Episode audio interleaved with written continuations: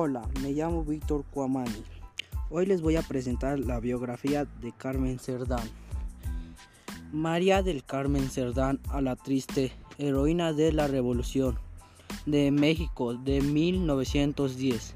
Nació en el año 1875 y murió en 1948. Participó en la, en la lucha con la dictadura de Porfirio Díaz. Junto a sus hermanos Aquiles en Puebla, participó en la primera revolución.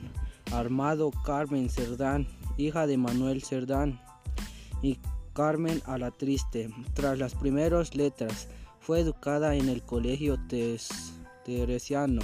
A sus siete años, forzó el fuerte carácter para ocuparse de sus hermanos menores Natalia, Aquiles, Máximo, antireeleccionista que lideraba Francisco y Madero.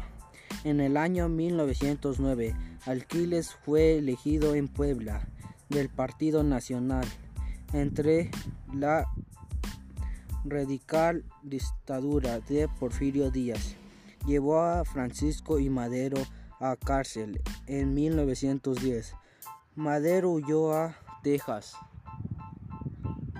Y ahí organizó la revolución para Carmen. Y Aquiles fueron a Texas a recibir órdenes de Madero.